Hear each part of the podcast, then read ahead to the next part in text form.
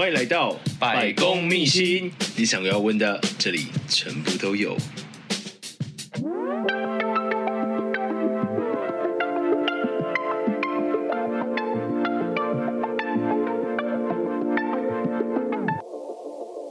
Hello，大家欢迎来到百公秘辛，我是今天节目主持人施礼先生。那我们今天邀请到了重量级的来宾，也就是我们的乔治先生，Mr. George。明明就只有五十几公斤，哪来的重量级？重重量级的是我，那对，呃呃，精壮啊，精壮啊。OK，嗯，那呃，其实今天主要呢，我们百工秘辛是在录关于呃职业这件事情，对，各行各业嘛。对，嗯，我想问一下乔治哥，就是。你现在主要的工作内容是什么？就是跟施礼先生讲话。除了这个之外，啊，这是没有钱的，是不是？对，那就今天谢谢大家今天收听，我们今天就到这里喽。OK，谢谢大家。没错，没有，没有，没有，没有，没有，没有。那我现在在做的事情其实也是多工了，也是多工了。那因为我最近这这几年在荧光幕前比较少，比较是这么少露出。那偶尔上上综艺节目啊，那如果有好的戏剧剧本，我现在开始可以挑剧本。再来就是啊、呃，我大部分的时间还是一直以来都一直有在做，而且主要大部分的收入也是做主持发表会，活动主持，汽车、化妆品、服装、香水、三 C 产品啊，来自像这样发表会，他们会需要一个主持人嘛。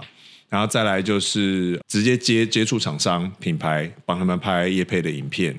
那再来一个，就是今年开始，我本来还蛮抗拒这件事情，但今年开始，我应该会，我应该会落实这件事情，就是帮人家主持人家的婚礼。为什么会开始要就是落实？为什么是用“落实”这个词？嗯，因为一直以来都有很多人说：“哎，你可不可以来主持我婚礼？哎，你可不可以飞来巴厘岛主持我婚礼？”那我也的确在前年的时候，我有飞去巴厘岛一趟，帮我的一个好朋友主持一个海岛婚礼。我觉得真的还蛮不错的，而且。呃，那件事情也造成了我呃有一点点奠定，想说我回来台湾只要有时间，我我觉得是一个使命，我觉得我应该要去帮人家主持婚礼，因为尤其是人哈，在人生中最重要、最忙的那一天，如果可以有一个呃慢条斯理，然后可以把所有的事情理得清清楚楚，就算是很紧急，你也是可以把它很优雅的处理完的主持人，在我觉得对他的那个人生最重要的那一天。一定会有很大的帮助，或是说他人生可能有两次这样的机会，就是对 whatever，对对对，有有些人可能结两次嘛，对不对？啊，或三次，或者说其中两次是娶同一个。啊、oh，OK，好，对不起，我们那个讯息 讯息太多了，讯息太多了。我可以偷偷的问乔治一个一个那个人是谁？啊，那个人就是在场。好吧，好吧，我要问一个比较辣一点的问题。好、啊，如果今天我的婚礼想要请乔治哥来主持，嗯、请问我要花多少钱才可以请得到乔治哥？一个月薪水？一个月薪水？其实我蛮就是两万八嘛。那就对啊，那就两万八、啊。你懂没？其实这件这种事情，它其实是一个心意。嗯哼，哼，那当然说你呃，不能让我。低于太夸张，但是我觉得这种事有这种事情有时候是个缘分哦。嗯、那呃，我就讲嘛，所谓的一个月的薪水，它有可能会是呃呃呃四位数，哎不一定哦，搞不好有人真的四位数啊，那我可能还要倒贴回去，对不对？就是说包一个大红包给你们，祝你们快乐。但是它有可能是五位数，也有可能是六位数嘛，就是难说。我觉得这种事情是看缘分，对。所以在今年，包括了有呃有双语主持，除了活动主持之外。还有很多这个婚礼是双语的，比如说他们可能有其中一半是台湾人啊，那另外一半他可能是国外的女婿或是媳妇，嗯、他们就会需要双语的主持。那我就觉得，哎，这件事情我也可以做，所以我自己的婚礼是我自己主持的。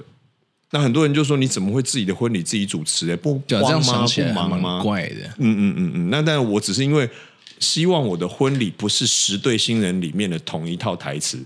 因为我去参加可能十场婚礼，他在同一个饭店参加过十场婚礼，可能他十个婚礼的主持人大部分都是饭店送的，我就觉得我不希望我的我的婚礼是这么自私，就是哎，当初你的主持人是不是讲讲这一样的话啊？那那这样这这特别的一天是不是可以再特别一点？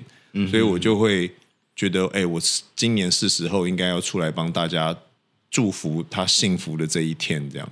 可以问一下乔治哥，就是嗯从什么时候开始决定踏入主持的这个圈子？那还有又要什么样的条件才可以作为一个主持人？你说你如果真的要讲主持的话，我大概从小学。小学有什么活动要组织？有有有有，因为我的学校，我小学念的小学很不一样。我小学是在呃台北市中心的一个蛋黄区里面的一个私立小学。那其实当初家里也是几乎倾家荡产把我送去那边念那个学校。我并不知道那个学学校有多厉害。那因为那个时候我们学校的校长是一个非常洋派的校长。那我们学校有很多姐妹校，譬如说我们有呃西雅图的，有 LA 的，有。日本的这样讲讲，会不会这个学校就呼之欲出了？啊、呃，其实没有关系，它就是立人小学。OK，对。那当时我真的不知道家里花了多少的精力让我去念那个小学。那我只知道就上课嘛。然后我们的校长他喜欢飞国外，然后跟很多姐妹校结盟。那时候我们真的不懂是什么意思。后来呢，反正有很多很多的相关的活动，非常的洋派。我们我在小学四年级、六年级的时候，我们学校几乎都是每一年都会有。时装周。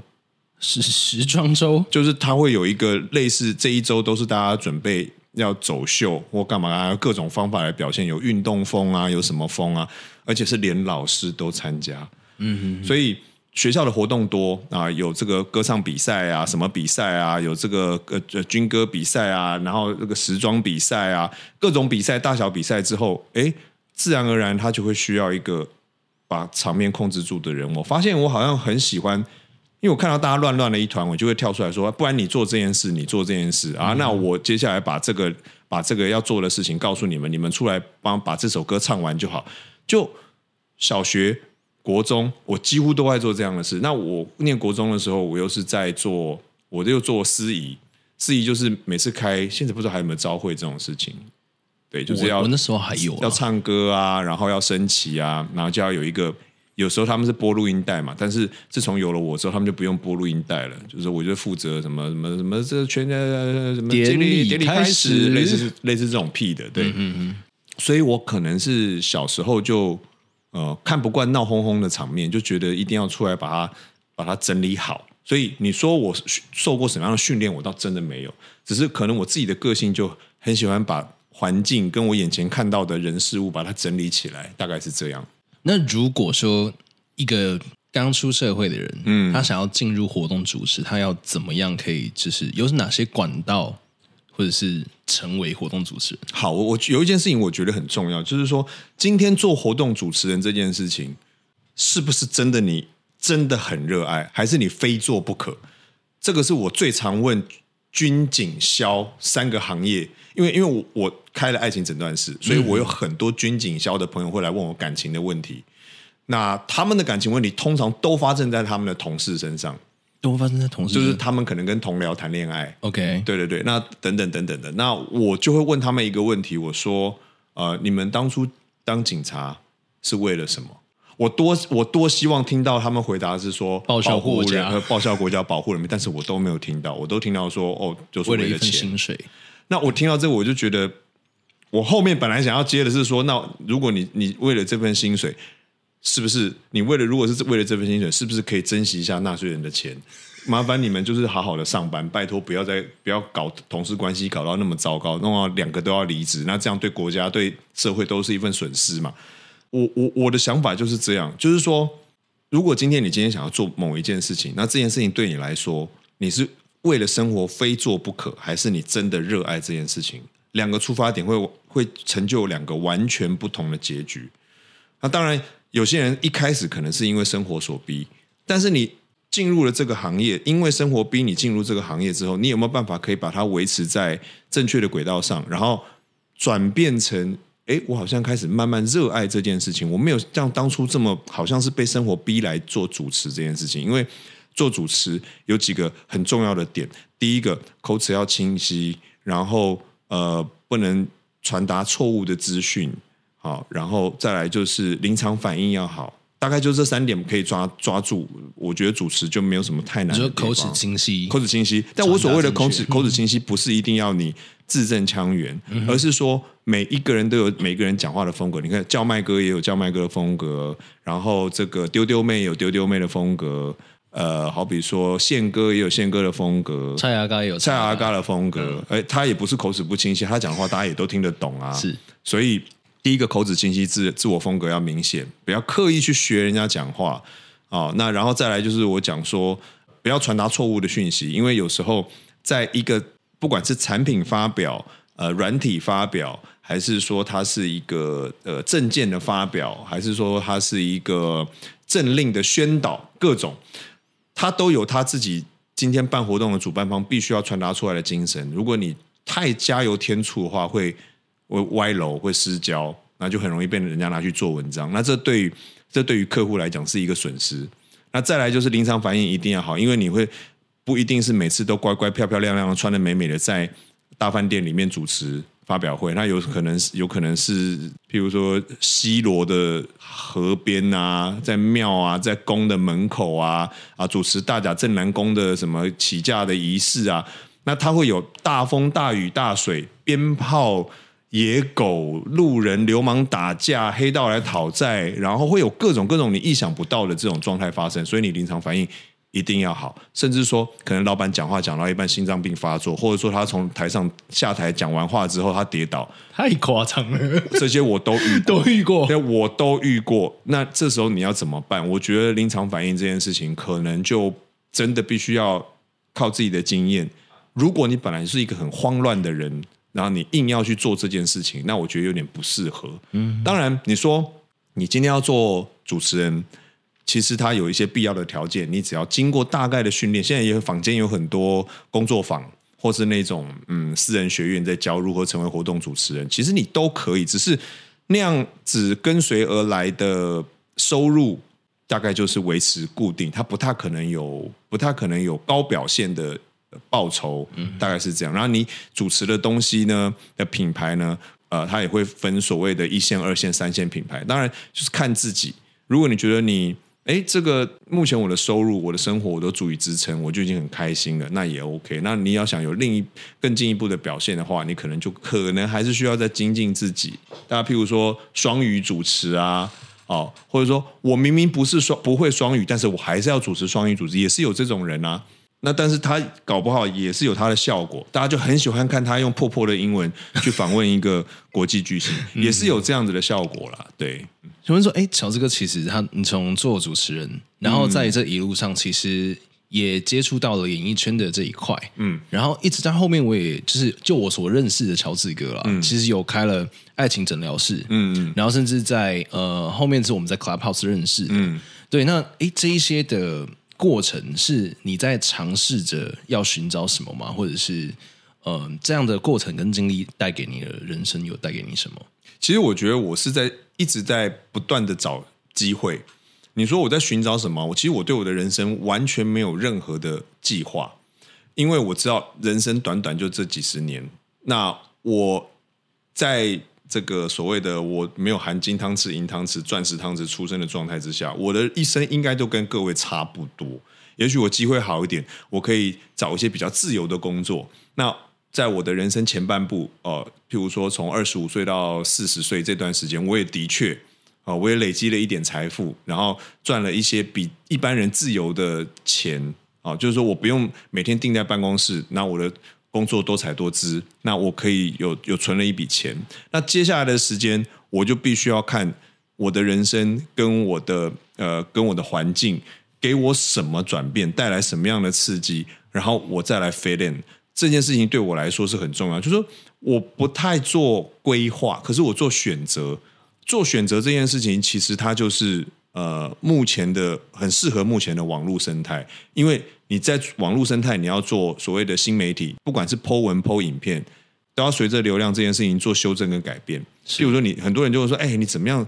怎么样？这个做网红啊，做网红。”我说：“你先不要讲做网红，你明天呢，把你最满意的一双鞋子 Po 出来，然后在明天、后天呢，再 Po 那个你你你自己去厨房泡了一碗泡面，然后再后天呢，你家有要养狗，你就 Po 狗，就 Po 猫，你看哪一个按赞数多，那就是你的路。”啊哈！可是我不喜欢，我不喜欢煮泡面这件事情的。对不起，我跟你讲，上帝就是这么奇怪，他就会找你最痛的事情，让他成为你人生最需要做的事情。所以这是为什么乔治哥他后来经营了就是爱情诊疗室嘛？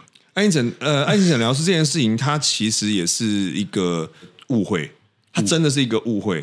就是其实我那时候粉丝的人数并没有很多，我记得，而且我本来根本不想要开粉丝团的，因为我觉得我跟我认识的人应该都要平起平坐。在公司，他们就有他们的坚持。他说啊，他们他希望你的工作照片都可以放在上面，人家还知道你有在主持活动啊什么的。你看那个谁谁谁，你看看那个谁谁谁，我就两眼一翻，我说好，没关系，那我就开一个粉丝专业，然后照片要有一 po 某一每一 po 的。那再来就是本来粉丝人数大概就一万多，男尤其是男生。然后骨瘦如柴的男生啊，我们也没有什么六块肌八块肌，所以我们大概就只能，呃，我们没有像施礼先生这么好听的嗓音哦，所以我们大概就只能大概一万多，快两万人这样子的粉丝。有好听的嗓音，现在也才九千九百多而已。不不不，那是因为他们还没看到你的本人，嗯，他们看到你本人的时候就剩下九个。原来如此，没有没有没有没有没有看到你本人就知道亲切感会更有啦。所以我说我说这件事情是呃。就好比说，像失礼先生，他可能有他的自己的坚持。我们也是有看过 YouTuber，他就是坚持不露脸的，连大家一起可能要排练一个舞蹈什么，他到现场大家都已经流汗流了什么样，他还是戴着面具。我们是真的有看过这种，就是那那那他这样的行为就很符合现在人对于神秘感，还有素人媒体这件事情，哦，他就非常非常的符合。尤其是你看现在的设备跟平台这么容易，每一个人他都是一个媒体的时候。自媒体的这个这个浪潮就很重要。那你要知道，每个人都有自己的价值啊，千万不要小看自己。所以我那时候其实也是很简单的，就是回了一个粉丝的私讯，然后回了他之后，他觉得呃，因为他前面讲了很多很多他的目前的感情的问题，那我只回了他一句话。我那时候回他一句话，我是希望打断他，就是在很慌乱的那个逻辑。你还记得那句话是什么吗？我记得，因为他问我说：“呃，我的女朋友她跟我在，她她一直跟我分分合合，已经三次了，就两年三次。但是她每一次分手的原因，不是这男的没有做好，而是这个女的她她就劈腿，她就偷吃。嗯，她只要外面有有有人，她就想要逃走；然后没有人的时候，她就想要回来。她说她是很爱她女朋友，没有错，但是他总觉得这件事情好像哪里怪怪的，就是说。”总不能一直这样下去吧，所以我那时候我我都没有回他任何，我只就我就问他一句话，我说你你的职业是资源回收吗？然后就停了，然后大概三分钟之后，他就回回我一句话说懂了，谢谢乔治哥。其实当下我都不懂，我想说你到底懂了什么？我只是希望帮你按一下暂停，你的思绪太乱了。因为他在这个当下，他竟然懂了，好吧，那我就真的当你懂了，就我就把这一则对话。我就 po 在我的当时的所谓的粉丝专业上面，是 Facebook 吗？Facebook 对，嗯、然后就这一则就爆炸。嗯，粉丝专业它不是会每周给你做那个你的成长报告吗？就是流量统计，我每一周的流量统计，大概那那一个月的每一周的流量统计的粉丝数量成长都是百分之什么三百啊？当然，你的群众一多了之后，你就要开始对这些人负责。所以我那时候就呃也开始。慢慢的累积更多的案例，然后回答他们，然后希望他们可以从这个我比较戏谑的这种口吻里面找到一些呃同温层。比如说，刚好他们也有这样的问题，但是他不好意思问。那刚好有一个人好死不死问了，然后被我嘴个两句，其他人看来说啊，对啊，就是这样啊，就是这样，你就是要告诉他们啊，什么什么。所以那时候爱情这件事情，因为它没有国界，所以我的。嗯呃，听众就来自于很多很多很多的地方啊，美国啊、加拿大、马来西亚，然后新加坡啊，就是亚洲的有华人的地方，基本上都会来问我感情问题。我觉得我觉得很有意思，也因为我那时候粉丝专业快速的成长，就是从呃一两万变成一百二十万，我没有花任何一毛钱，我也没有刻意去炒新闻的状态之下做出来的做出来的成绩。那我就觉得我要珍惜它。那这个对我来讲，就是我刚刚跟你讲，我今天丢一只手表，明天丢一只狗狗的照片，后天丢我自己用在厨房煮了一碗很烂的泡面，就很烂的泡面按赞数最多，那代表大家最喜欢看我煮烂泡面。爱情诊断室就是我的烂泡面，所以这是阴错阳差。对，那我想问一下。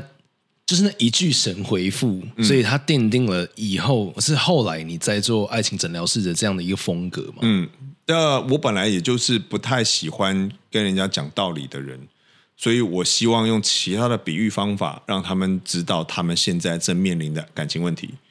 但是到后期呢，我我后期我觉得，很多人也会觉得说啊，你是不是故意啊，就是要回一个看起来让人觉得自己很聪明的一句话这样？嗯、所以开后面开始，我把模式变成我会针对某一个问题，我自己写一篇短文章，然后让别人来让别人来看来来来思考。再后来，我会直接把问题丢出来，我说：“哎，后台帮问啊，有人在后台问我这个问题啊，我跟他讲，我跟他讲我的看法，他不死心，那大家都都来看，所以就变成说，从我个人的意见变成综合大家的意见跟我的意见，到现在我以大家的意见为主，我来我来帮助大家思考每一个爱情问题的层面不同的地方在哪里。”那强度也都没有改变啊，就是这么久以来，大家依依然一直在后台问我很多感情的问题，有那种当然也有问干的啦，问的那种很干的，就是说什么呃，爱情诊断师到底有什么了不起？讲一点营养的话，不要讲每天讲那没营养的，可讲点营养的嘛。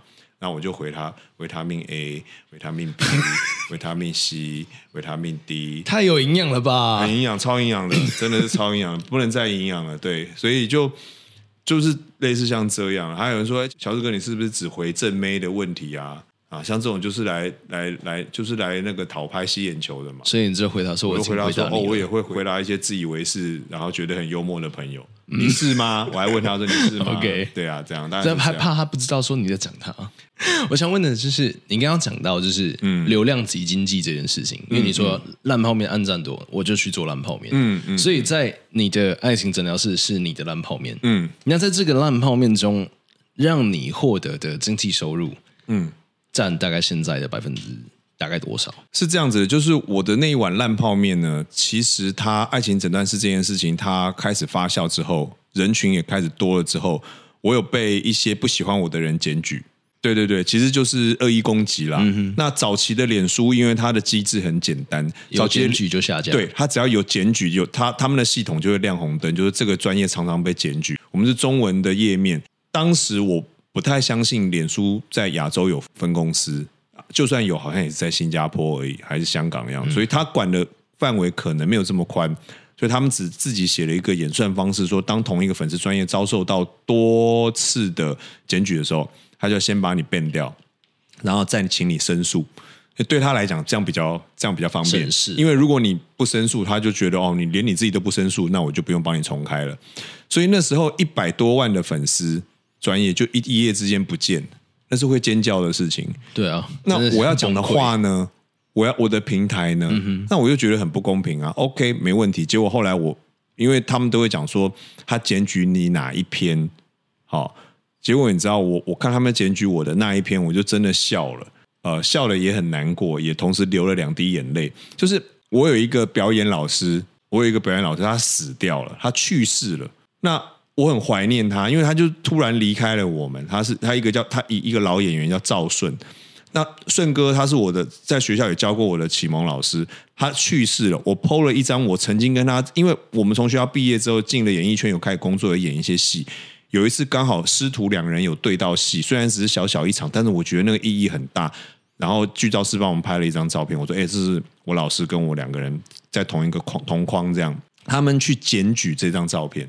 太过分了吧？就是，对，就是你懂意思吗？就是你，你其实你，你，你很难想象躲在键盘后面的人，他们到底有多恶毒这件事情啊！其实键盘键盘后面的这种匿名这种恶名呃，这种恶毒，它是怎么来的呢？它就是没关系吧？我只是动动手指而已，每一个人动动手指加起来就是一件大事。好，OK，所以反正呢。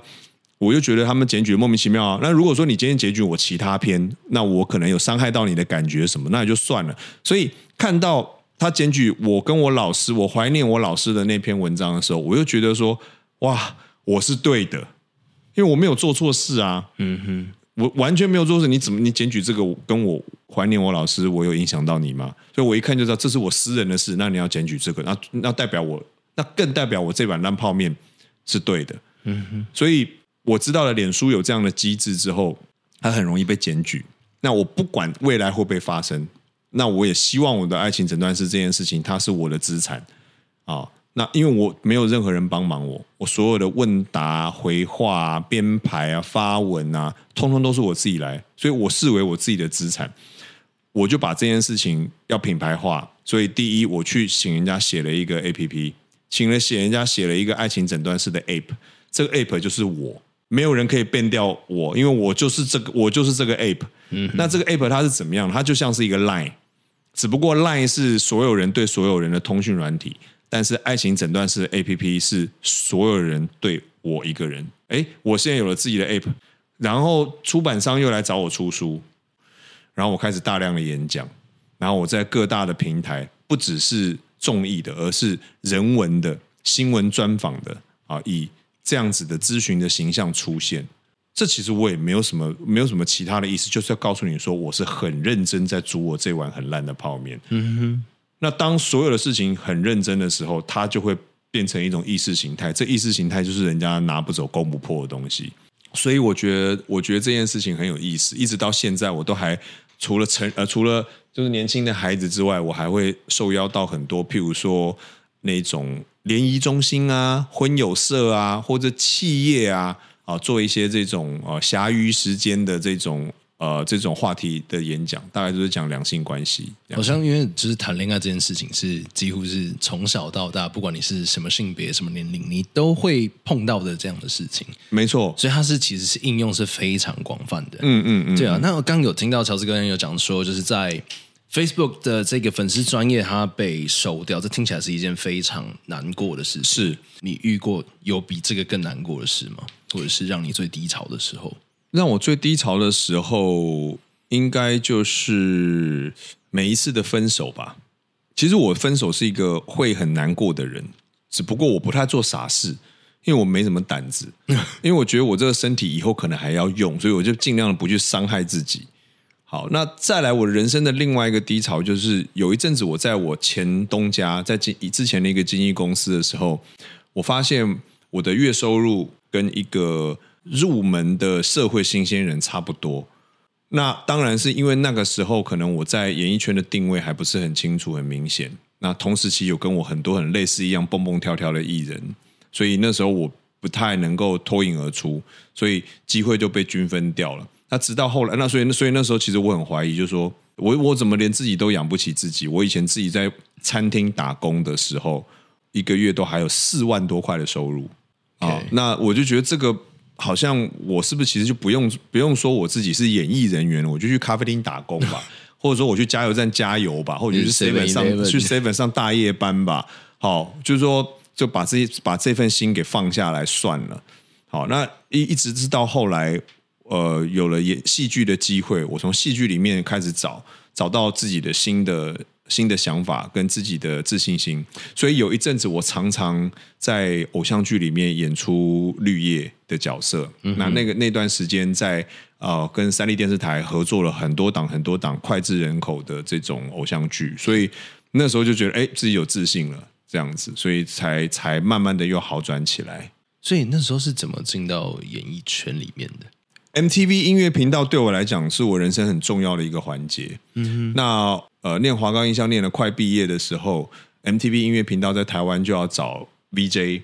那我不知道现在各位知不知道 VJ 是什么？但是什么是 VJ？好，VJ 它就是 Video Jockey，它就是一个人站在荧幕前面说：“嘿，大家好，欢迎看看今天的音排行榜。那这个谁谁谁的排行什么歌又呃呃周英哲的歌又往上爬两个名次了。那这是这礼拜的排行榜啊。我们希望下礼拜你们喜欢的歌手都会在排行榜出现。那最后我们就来听周英哲带来这首歌。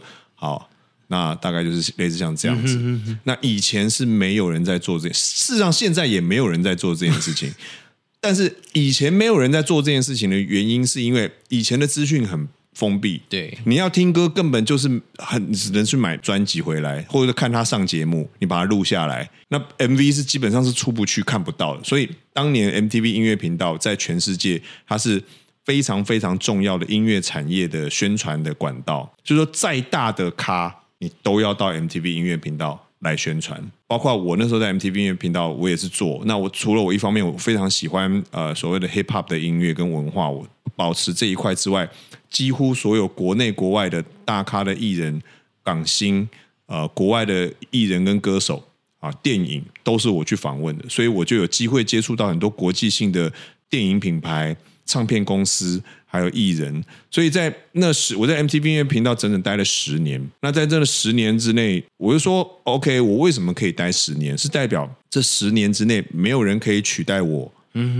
的灵活。然后我觉得这件事情是很重要，就是你在这个行业你要灵活。确定不是因为没有人想要进来吗？哦，不是，不是，不是，因为我们当初在 MTV 音乐频道工作的时候，嗯、我们曾经还被之前有一个杂志叫做 Career 杂志啊、哦，有啊，Career 杂志还曾经票选过年轻人最想要的工作之一就是当 VJ，对，所以那个时候它是一个非常酷，然后收入又不错，然后又一直可以拓展视野的一个工作。每次飞国外啊，头等舱啊，我跟呃冯迪索啊、保罗沃克这些人啊，还有汤姆克鲁斯见面啊，也都是因为当年在 MTV 音乐频道常常要派去国外访问一些电影的首映会，才认识这些人的。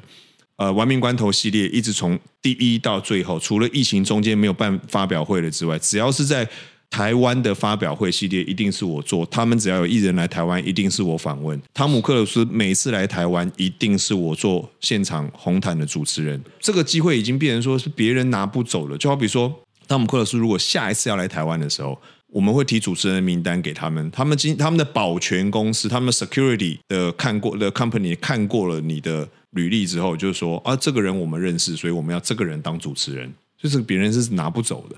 然后 Tom Cruise 看到你，好像看他朋友一样。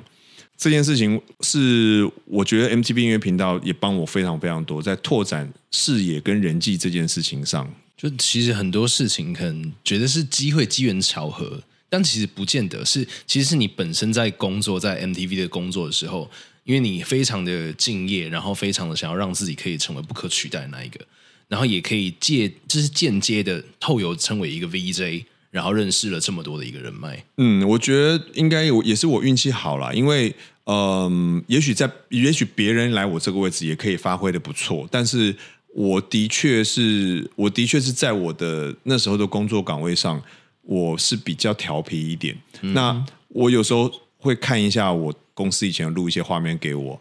我说哇，还好是以前。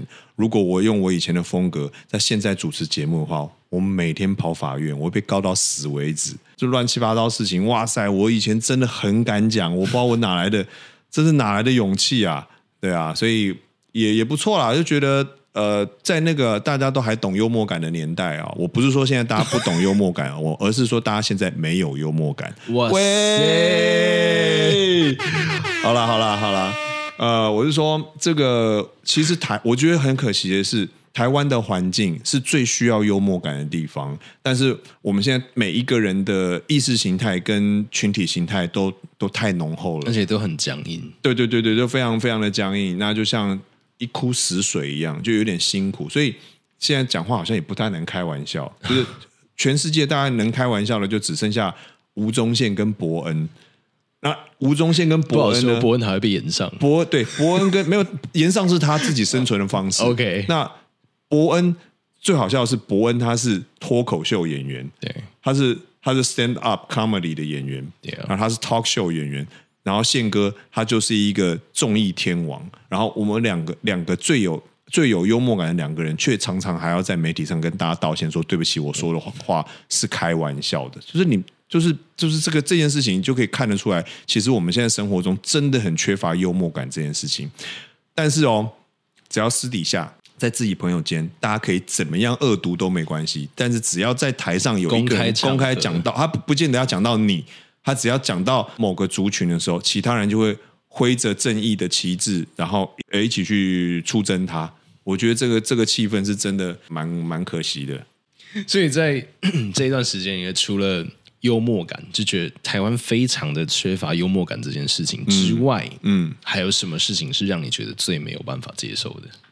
你说我们生活的环境吗？嗯、呃，可能在工作期间，或者是跟工作有关的一些事情，最让你没有办法接受的东西是什么？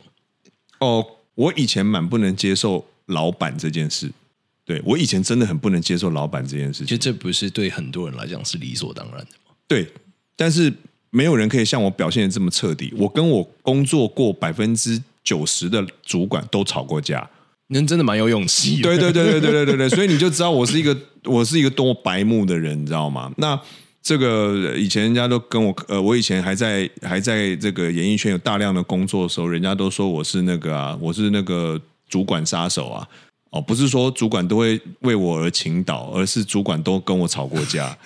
对，那我换主管换特别快，因为我就是以 MTV 音乐频道来讲哈，我待了九我九年十年，嗯哼，我换过，因为它是一个台湾的分公司嘛，我换过可能三四个总经理，每一个几乎除了第一个总经理没有被我骂过之外，所有的总经理都被我骂过。你是在什么样的场合会想要骂他，或者是让你对啊？他到底哪里的？就是说，因为我我等于是前朝遗老，嗯，就是上一个。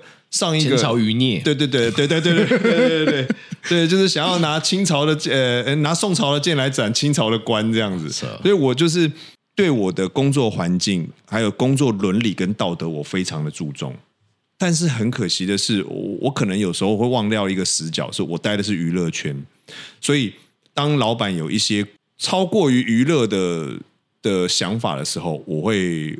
我会很生气。OK，for example，什么是超过娱乐的想法？好比说，哦，好比说，我我现在就可以直接讲了嘛。当年我离开 MTV 音乐频道的原因，就是因为，呃，我认为我是个 VJ，我要做的节目应该要跟 VJ 都有关。那因为当时我们有另外一个竞争者叫 Channel V，Channel V 做的非常好，好，那他们做就是很偏娱乐那一块。那 MTV 音乐频道当时。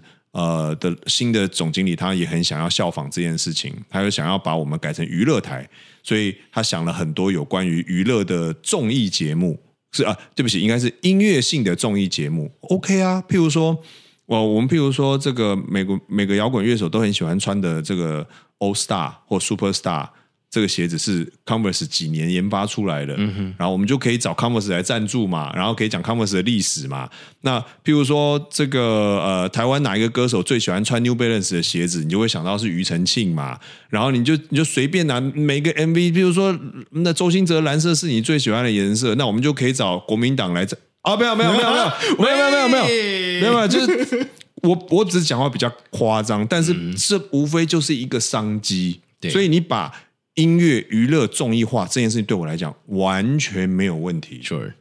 但是那时候我们新的总经理他就说他想要找辣妹来写书法，他想要找辣妹来玩恐怖箱。那我就说，等一下，这个跟音乐有什么关系？他说没有关系啊。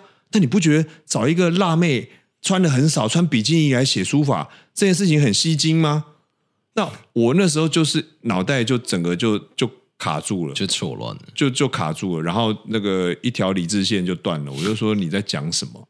呃，刚好那时候我还在拍戏，我就拍了住左边住右边那个戏。嗯、我就跟老板开完会之后，我就带了一颗郁闷的心，然后我就跑去拍戏。然后在拍戏在换衣服的时候，我就讲了一句脏话，然后我就说啊，我不知道我们的音乐频道在干嘛，怎么会要把音乐频道变成这种这个样子？那谁会看呢？